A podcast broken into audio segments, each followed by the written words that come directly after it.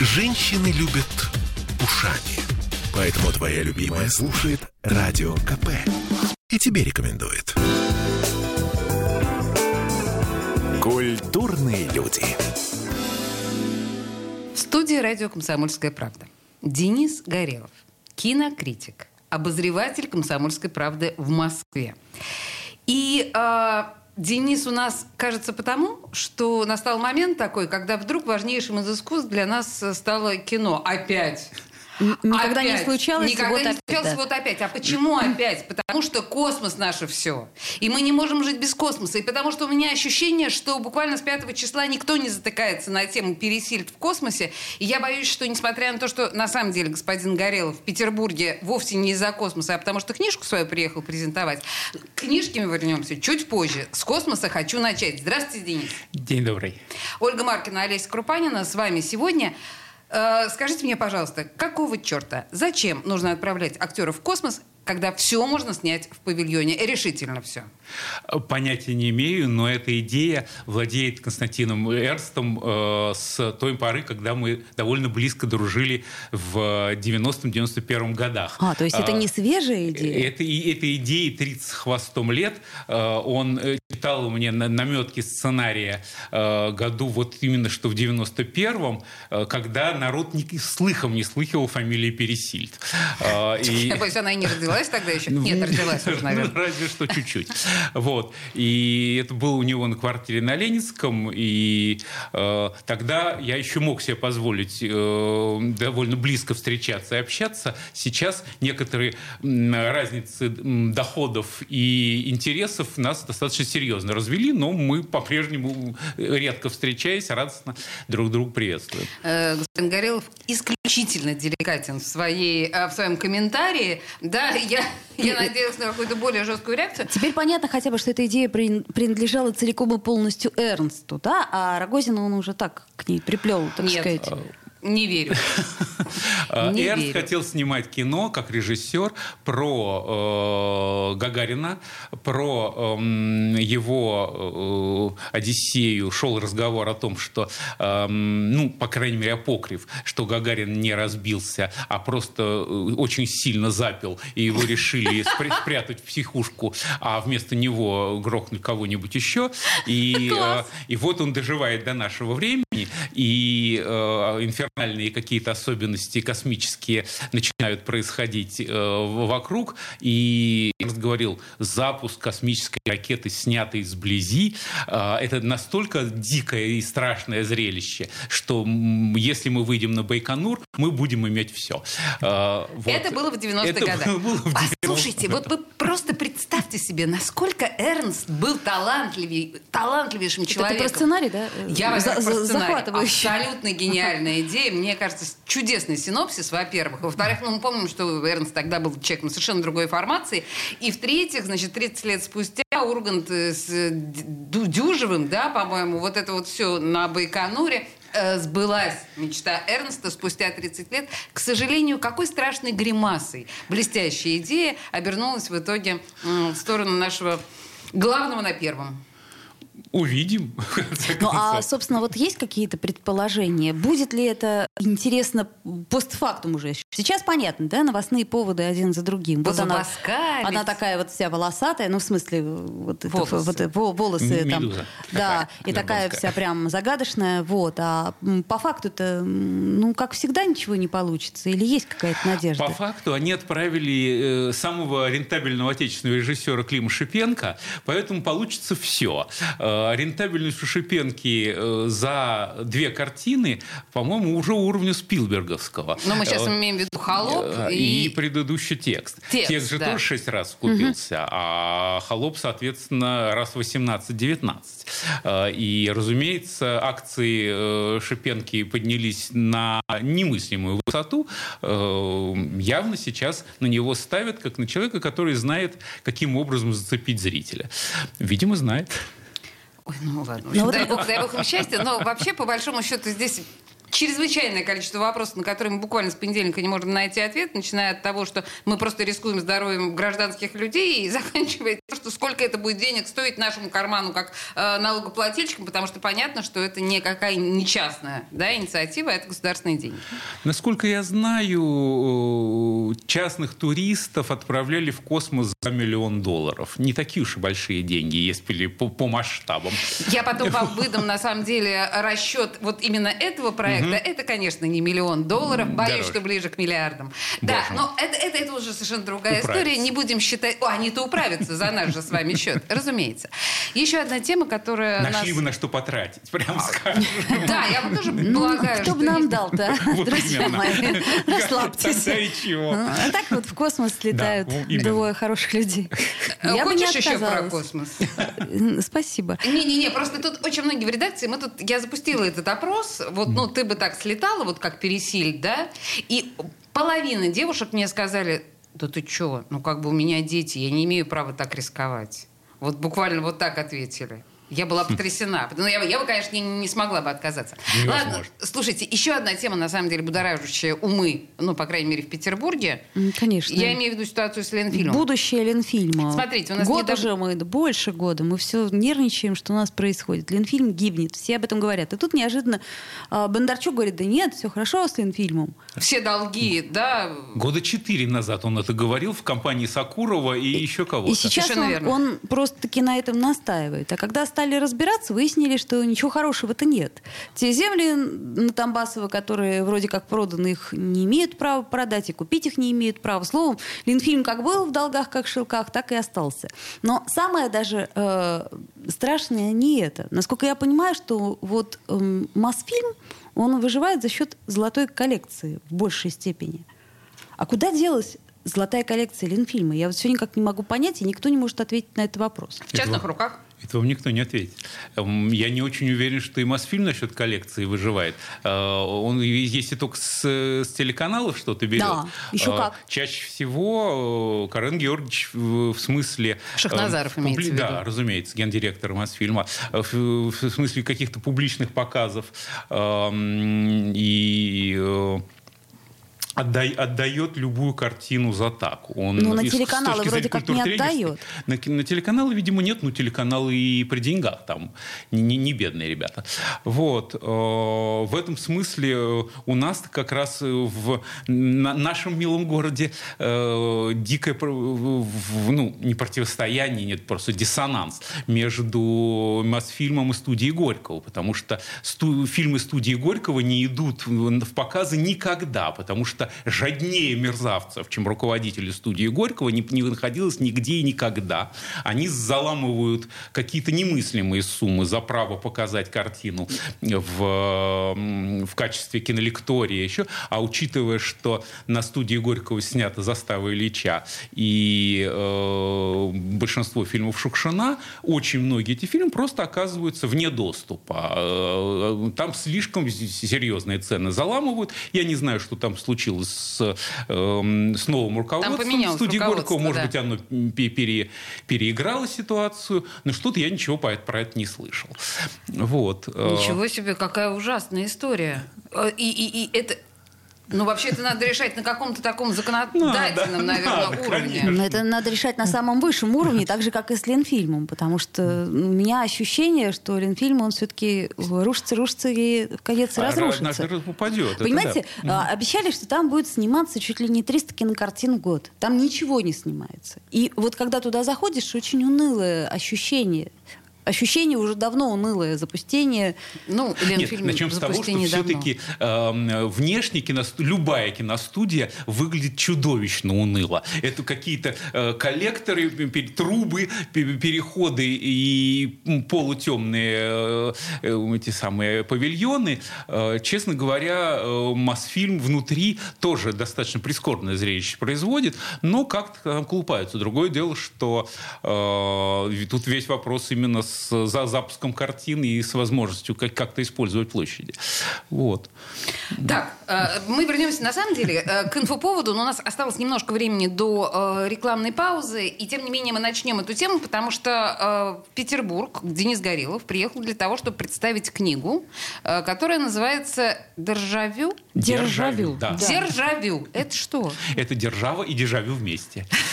Это российская история в кинорецензиях. Про все значимые события 19-20 века, за исключением Крымской войны, у нас были сняты либо фильм, либо сериал. И так получилось, что за последние 25 лет я на, на, на все их э, так или иначе писал рецензии. А на что не писал, э, был момент, когда в ситуации лютой безработицы 2011 года, персональной, я пришел к Михаилу Леонтьеву в «Однако» и сказал, Миш, э, у меня есть рубрика э, годовщины. Э, всякие юбилеи, один на неделю. И писал юбилей убийства Столыпина, юбилей Герцена 200 лет. Предположим, 60 лет Кубинской революции, 60 лет расстрела в Новочеркасске. Все по событиям, уже без связи с кино. Эти тексты тоже встали в разбивку с рецензиями. И эта книга была издана в Москве, но вы привезли ее презентовать в Петербург. Или там вы ее уже а, презентовали? Издавал ее Левенталь. Он То есть Южная полка Вадима Левенталя, да. Так, хорошо. Мы Родина слоников, кстати, игра в пустяки, это тоже книги э, нашего гостя. Прекрасные совершенно. Да, совершенно замечательно. Я посмотрела перед эфиром. Денис Горелов в студии радио «Комсомольская правда», кинокритик. Мы вернемся буквально через две минуты рекламы. Культурные люди. Я слушаю «Комсомольскую правду», потому что «Радио КП» — это корреспонденты в 400 городах России. От Южно-Сахалинска до Калининграда. Я слушаю «Радио КП» и тебе рекомендую. Культурные люди. Мы продолжаем э, разговор с Денисом Гореловым, кинокритиком. И, собственно, до рекламы прозвучала блестящая формулировка, что кинотеатры с нами останутся все равно хотя бы в качестве детсадовского гетто. То есть подростки, на ваш взгляд, Денис, все равно будут ходить в кино. Я настаиваю на том, что кинотеатры в принципе превратятся во что-то совершенно другое.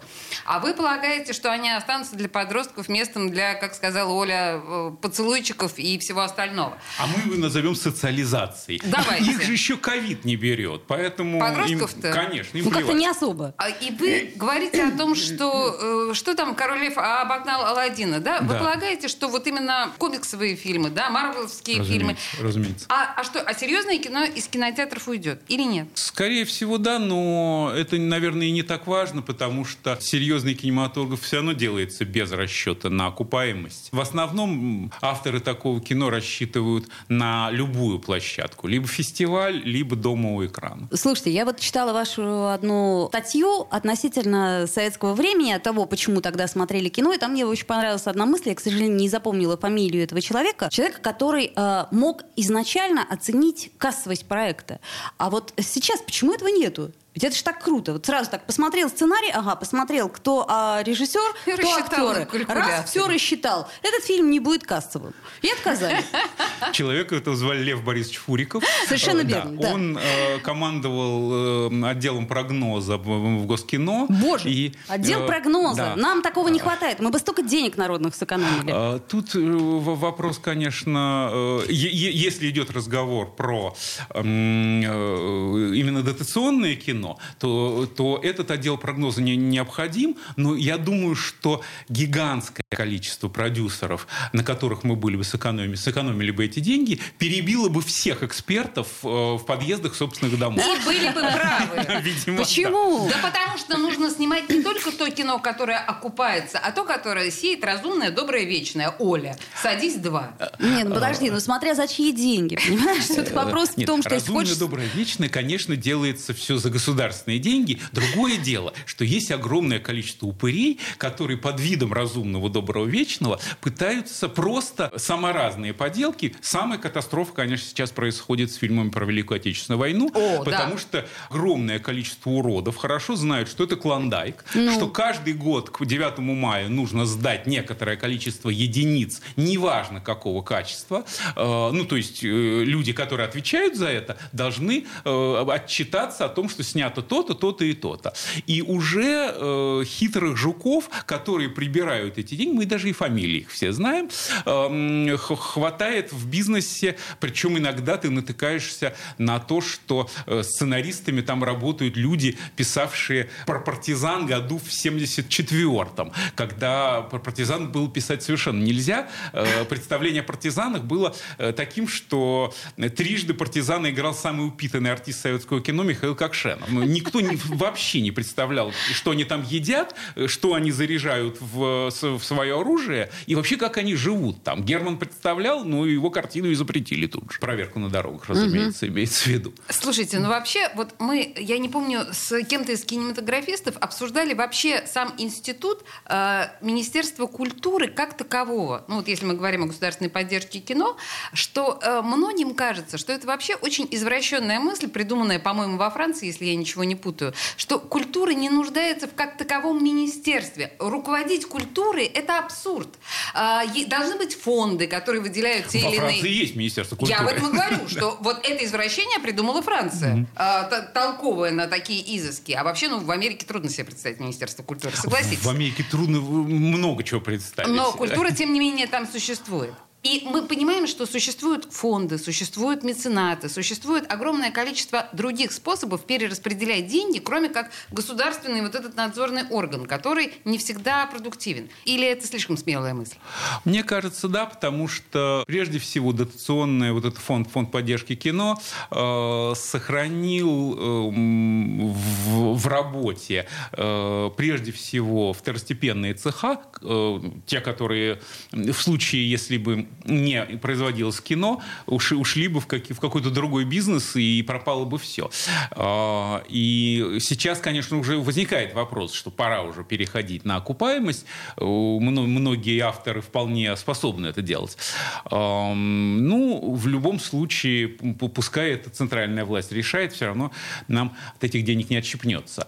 А, что касается э, Соединенных Штатов, в которых нет Министерства культуры, я вам процитирую... Только не говорите, что США это бескультурная нация. Нет. Я процитирую министра, министра, одного из продюсеров э, Александра Акопова, который в свое время э, запустил мощнейший наш сериал «Моя прекрасная няня» э, и командовал медиа. Он своих редакторов натаскивал так. Одно из важных дел, он сказал, что в 30-е годы ФБР возглавил Эдгар Гувер, позвал к себе всех продюсеров главной голливудской семерки, всех этих Парамаунтов и Мэтра Голдвин и сказал ему следующее. Дорогие друзья, э, суть всех производимых вами фильмов будет такой. А, Америка – это хорошо. А, Родина – это хорошо. Флаг – это хорошо. Президент – это хорошо. Война – это очень хорошо. Поскольку Америка всегда ввязывалась в войну с туземцами, у них всегда война была, была прекрасно и победительна. Если вы захотите каким-то образом э, отойти от этих... Мы хорошо знаем, по какой дороге ваш сын ходит в школу, в каких банках находятся ваши левые счета, и, собственно говоря, совершенно свирепый и оголтелый патриотизм американского кинематографа берет свою, в общем, эм, исток оттуда. Эм, свирепый э, патриотизм американского кинематографа тот же был скопирован российским кинематографом не менее свирепо и не менее безоглядно и бессмысленно. Хорошо, когда за этим надзирает э, министр культуры Ольга Борисовна Любимова, а не Эдгар Гувар.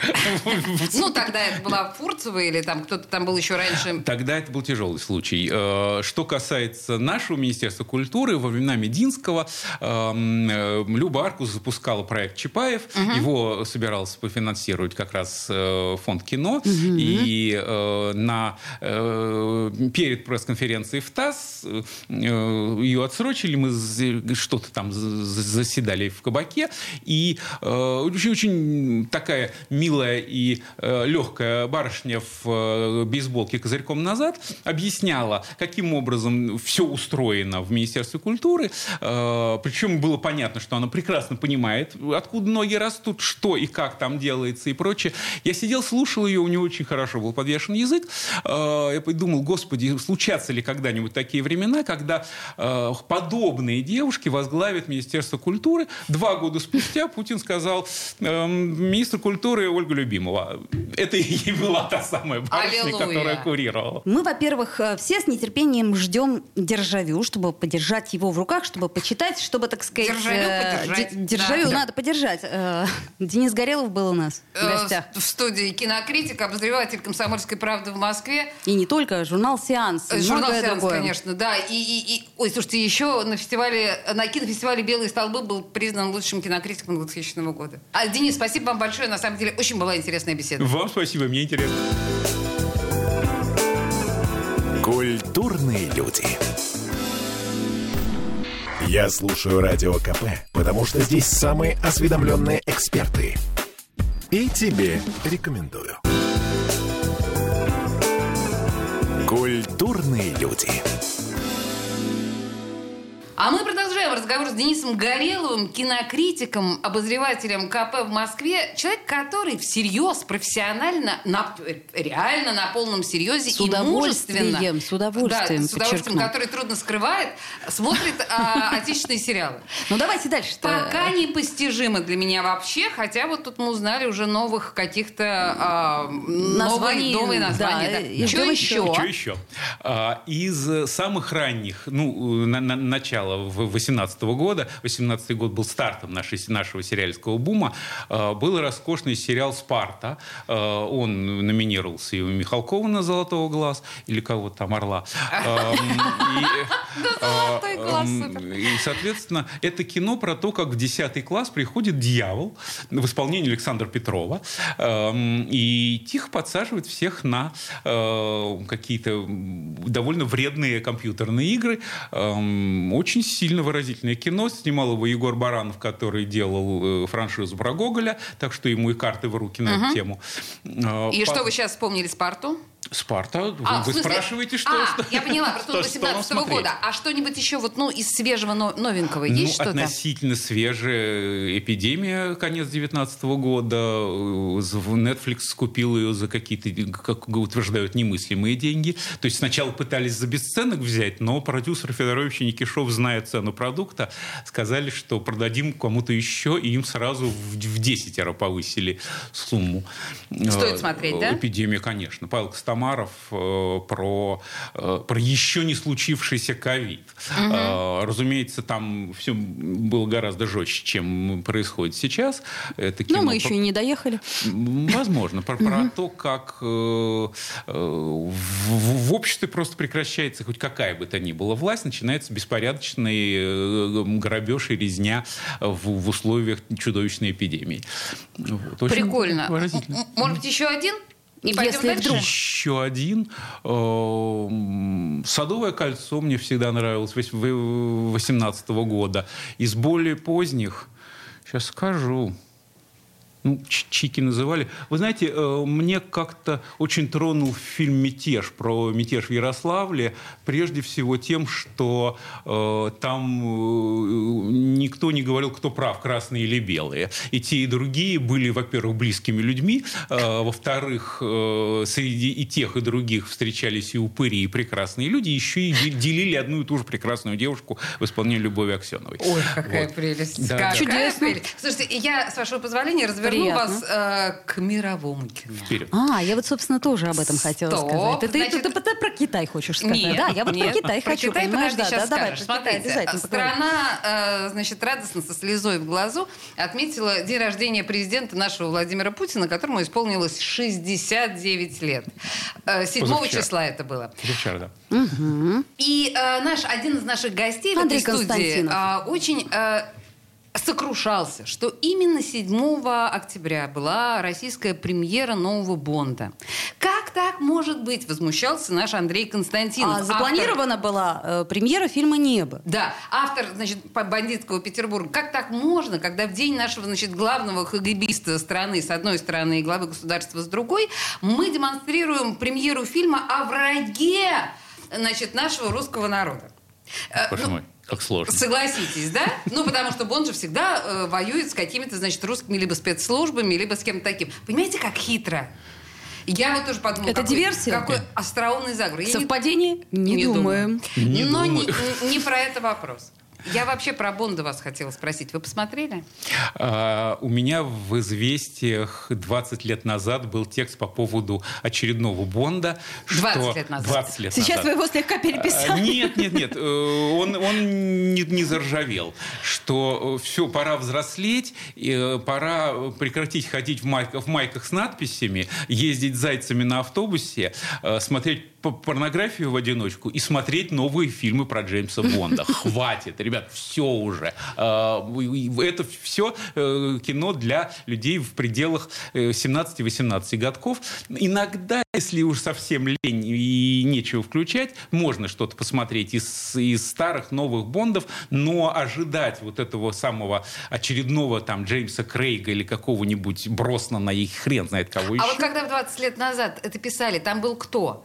А, по-моему, Броснан. Броснан я, да? я угу. его э, терпеть не мог в качестве Бонда. А Крейга любите?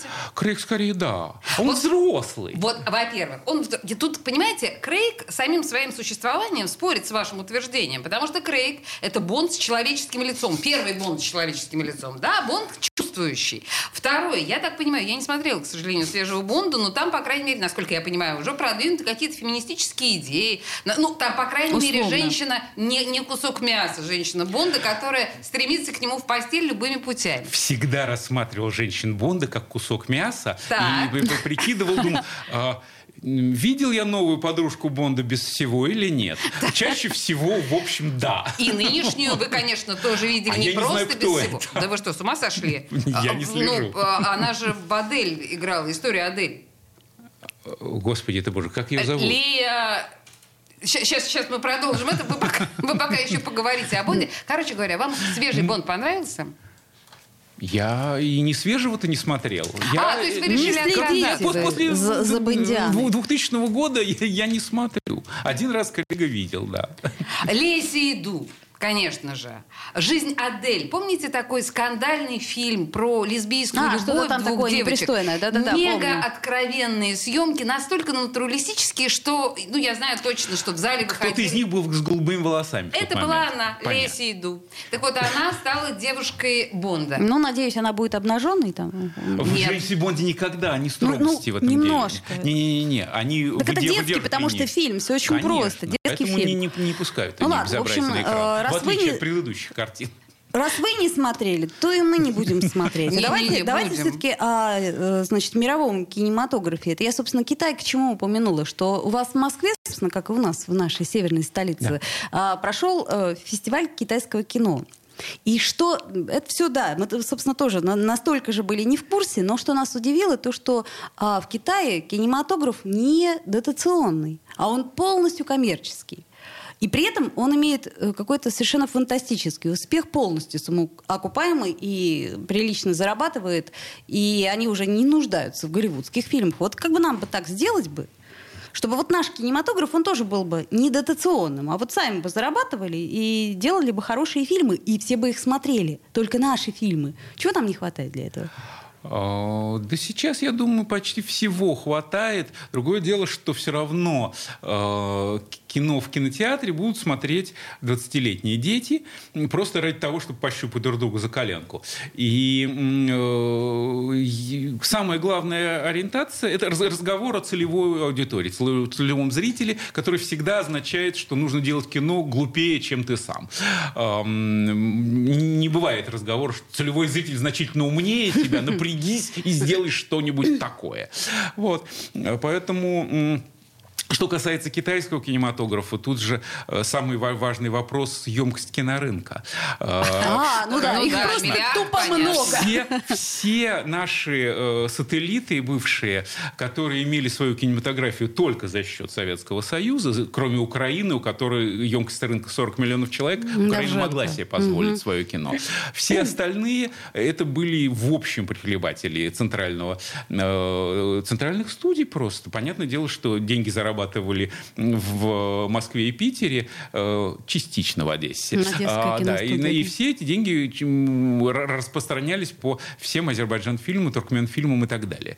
А, как только эти студии, эти э, нации получили суверенитет, весь кинематограф умер, за исключением, как ни странно, миллионной Эстонии, которая выпускает где-то по 7-8 фильмов в год, но подозреваю, что они все дотационные до такой немыслимой степени, которая которая нам и не снилась. А, это все из тех денег, которые, как я догадываюсь, поступают в Эстонию от Евросоюза.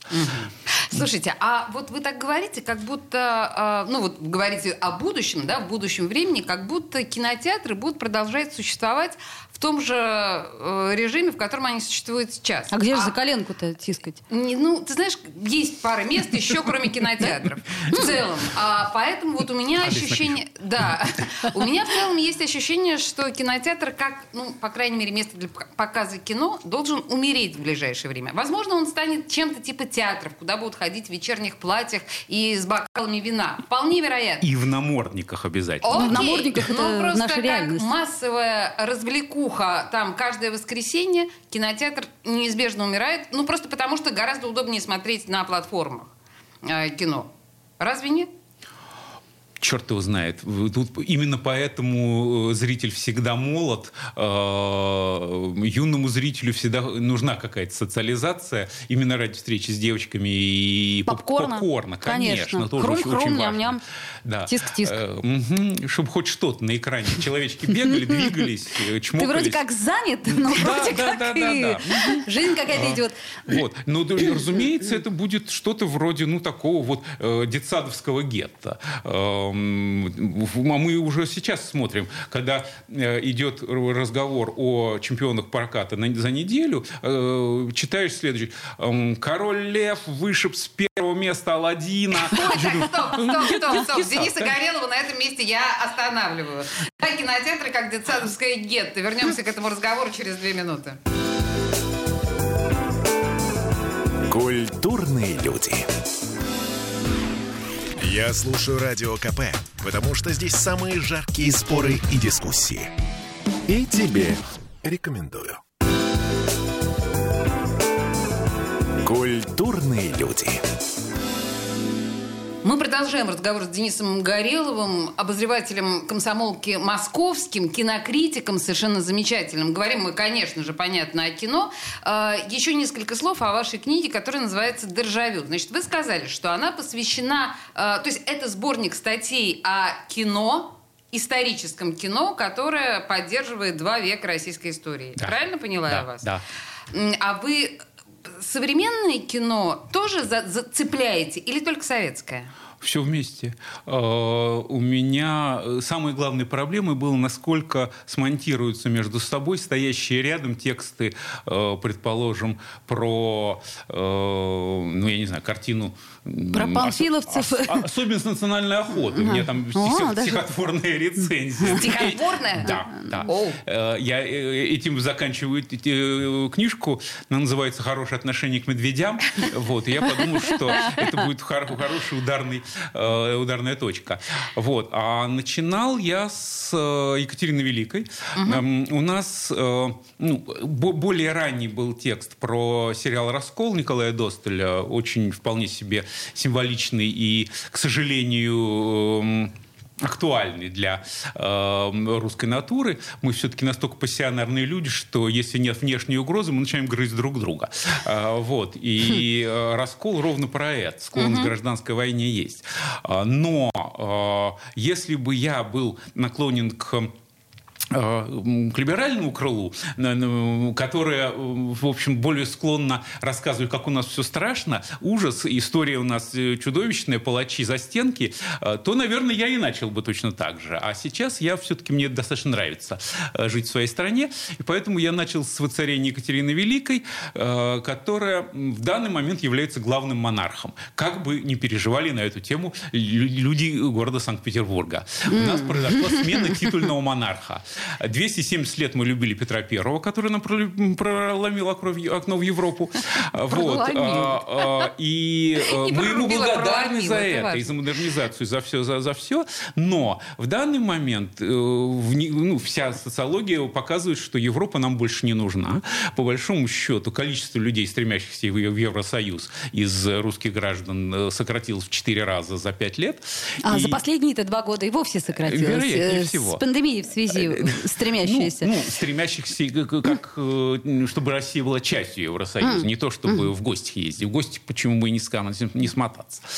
Вот. И в этом смысле э, русский царь, который хотел быть европейцем, уступил дорогу европейской э, гражданке, которая решила стать русской, и у нее очень хорошо это дело получилось.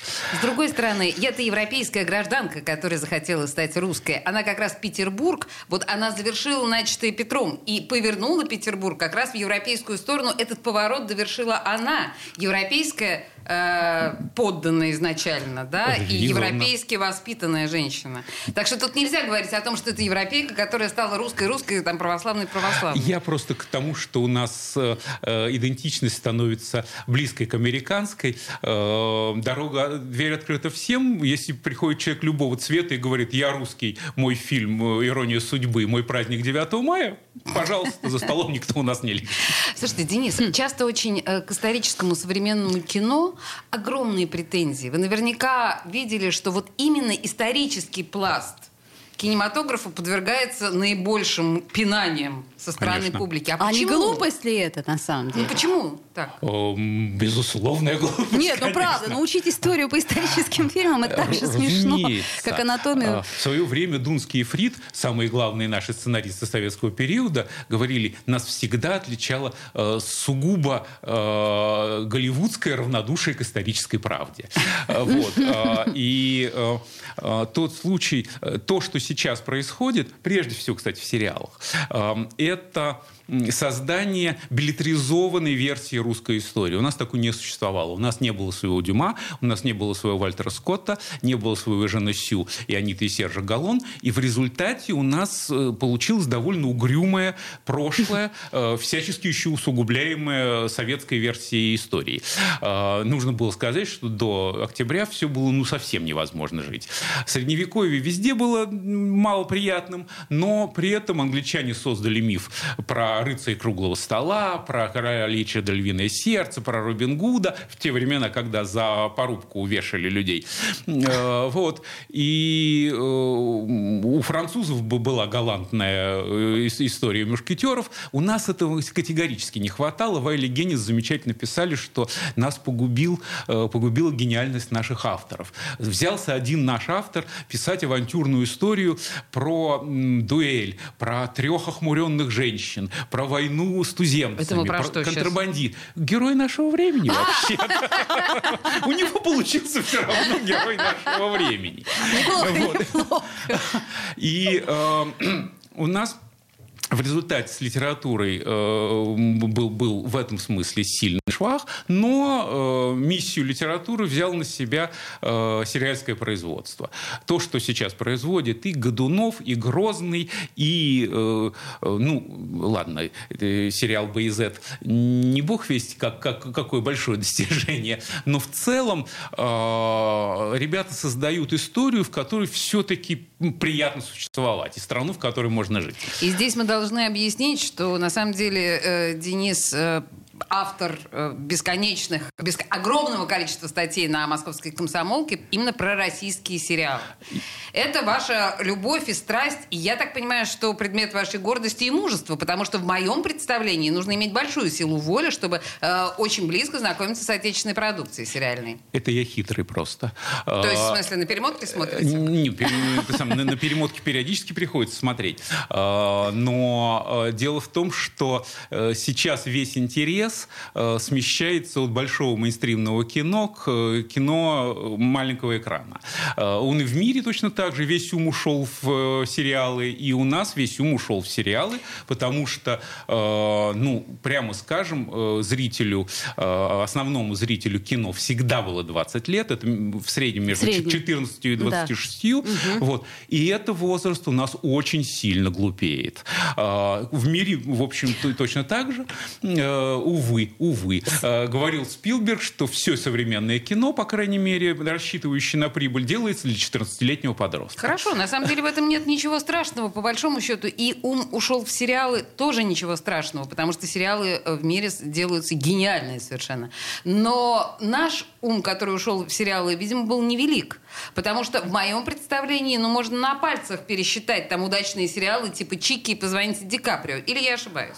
Я бы усилил число. Давайте. А, Чики и Ди Каприо. Хорошо. В ну, этом... вампиры средней полосы, наверное. Вампир средней полосы, это Конечно, хорошо. да, безусловно. безусловно. И вообще все, все, что делает вот четверка белорусского КВН, и Илоян Шлепот, Рацук, Жалинский, э, как продюсеры, сейчас уже не режиссеры командуют в кино, Нет, уже ну, это да. производство. У них все как-то очень здорово. Они очень сильно кренятся в сторону э, комедии и инфернальщины. Вот вампиры средней а полосы все превосходно. Это идеальная штука. А, да, потом еще сериала. вот этот вот сериал-то про пионерский лагерь, где все вампирами а, оказались. А, пищеблок, да. Я, кстати, посмотрела несколько серий его. Тут одна беда. Цикало, э, продюсер Цикала умеет увлечь людей, но э, продюсер Цикало до такой истерики ненавидит советское прошлое, что у него это э, идет во, во вред картине. Все-таки у Иванова книжка была шуткой. Угу. То, это что, правда. Э, да, Не настолько все всерьез.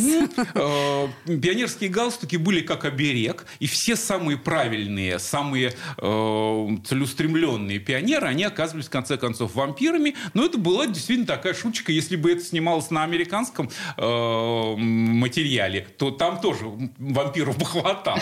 Но для Цикала красный галстук это была нечеловеческая удавка. Красная в, тряпка. В последней, конечно, в последней серии его бросают под ноги. Пионеры, вырвавшиеся из, из лап борцов с вампирами, с кровавыми потеками стоят под сполохами пионерского костра, и я сразу написал, что не показать ли авторов э, детскому омбудсману. Или... Я уже, кстати, подумала об этом. Конечно. Потому что, в принципе, сериал-то для, ну, для подростков, для детей и подростков. А, мне очень нравится, на самом деле, вот мы уже все заспылили, так что можно и не смотреть, да? Пищеблок там, вычеркиваем. Там э, настолько э, шикарная неодетая Ангелина Встречина, что все равно что, смотреть что смотреть по пацанам только так. Слушайте, у нас на самом деле минута осталась до новостей. А, Еще несколько рекомендаций от профи. А, что вот must have прям из отечественного? В этом году роскошный сериал э, Петра Тодоровского «Полет». Разумеется, это Петр Тодоровский-младший. Когда я увидел впервые Петр Тодоровский, я подумал, господи, неужели? господи, дядя Петя уж помер лет пять как? Они сколько можно держать сериал-то? Потом оказалось, что это внук, э, внук да, сын Валеры. Сын Валер. э, да и внук уже 37 лет, здоровый мальчик-то. И это, это его вот дебют режиссерский. Раньше он только сценарным образом писал. И дебют совершенно замечательный. Значит, давайте вот на этом mm. моменте остановимся. Это э, рекомендация от э, э, Дениса Горелова. Полет Петра Тодоровского. Ну, Петра Тодоровского. Маленького, младшенького. Это очень важно. 37-летнего. Ну да, уже не такого маленького. Новости у нас впереди. Через 4 минуты вернемся. Культурные люди. Я слушаю «Комсомольскую правду», потому что «Радио КП» — это корреспонденты в 400 городах России. От Южно-Сахалинска до Калининграда. Я слушаю «Радио КП» и тебе рекомендую.